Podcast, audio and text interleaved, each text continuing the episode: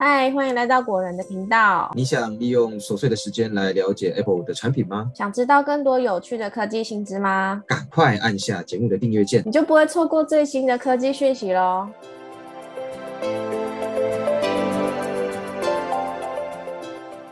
嗨，大家好，欢迎来到果仁聊科技，我是 Silver。这个礼拜的科技周报呢，有六则新闻要跟大家分享，分别是 iPhone 换电池的优惠。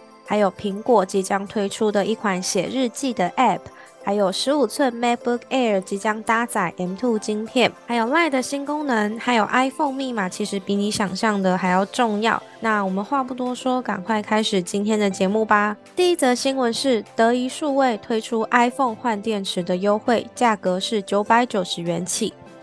德仪数位最近刚好推出 iPhone 换电池的优惠，更换原厂电池只要九百九十元起，是一个母亲节的专属短期优惠活动。那活动时间呢，只到五月三十一号。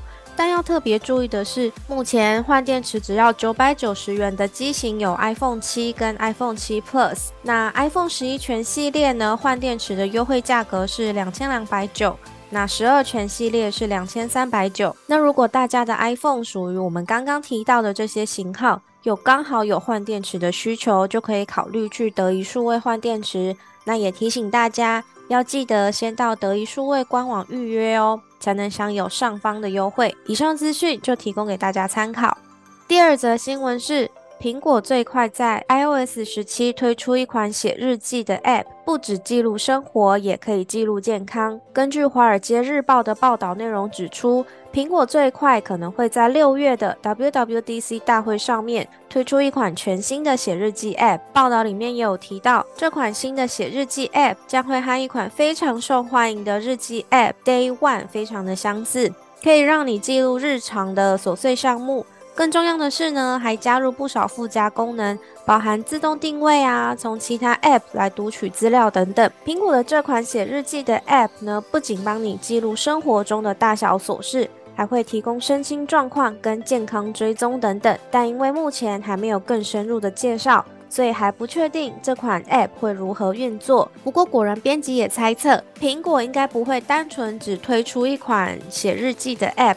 这款 App 一定能够和其他的苹果生态系的产品啊，或是其他 App 来互相做搭配，像是说同步到 Apple Watch 上面的运动和健康资料，然后记录在日记里面，或者是跟形式力的内容进行整合等等。总之呢，如果这则消息是真的的话，那其实蛮让人期待的。第三则新闻是，十五寸 MacBook Air 将搭配两款 M2 晶片推出，但其中一款呢不是 M2 Pro。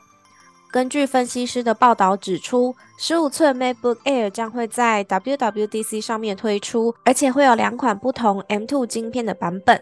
模式呢将会采用类似十三寸 MacBook Air 的样子，推出一款阉割版和标准版。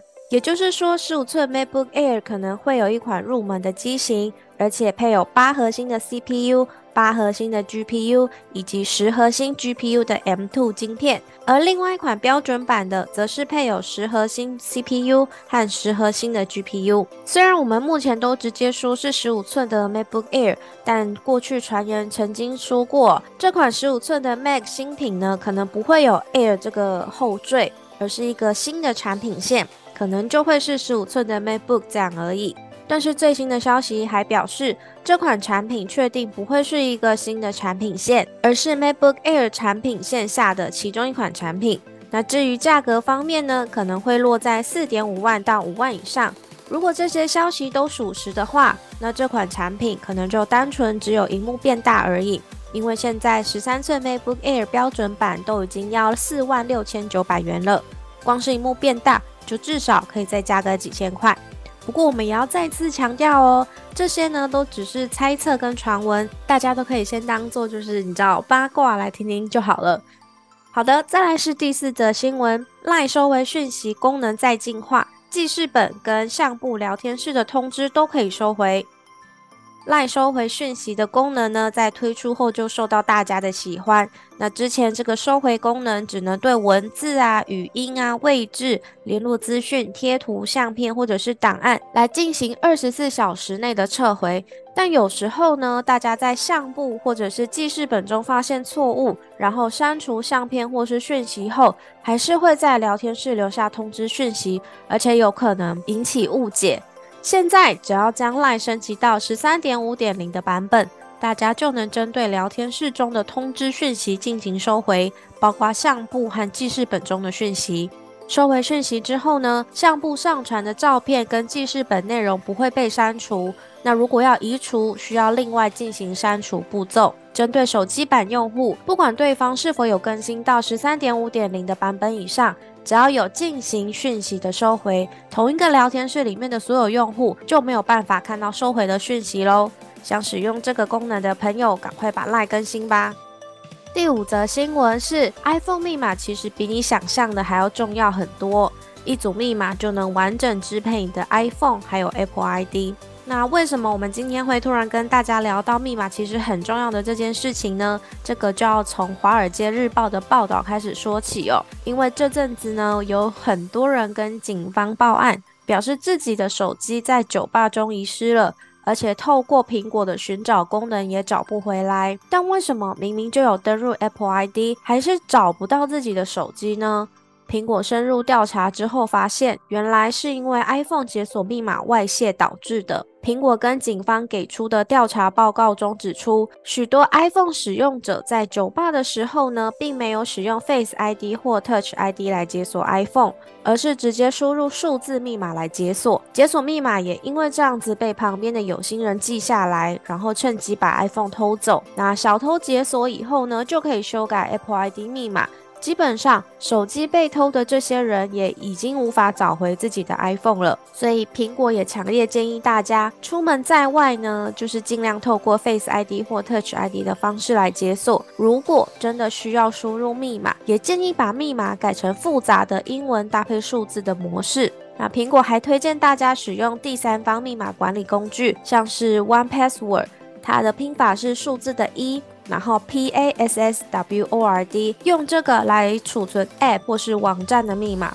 那这样的密码管理工具在储存密码的时候，都会需要再次提供一组密码，或是透过 Face ID 或 Touch ID 来获得认证，来防止有心人破解。那如果你的 iCloud 账号被锁定啊，或是遭人篡改，iCloud 复原联络人呢，可以协助你验证身份。并帮你恢复账号以及所有资料的使用权。虽然这几年大家都是用 Face ID 或 Touch ID 来取代密码解锁，但还是要注意哦。只要破解 iPhone 密码，几乎所有的功能都可以存取。所以大家对于密码的设定啊或者使用一定要小心哦。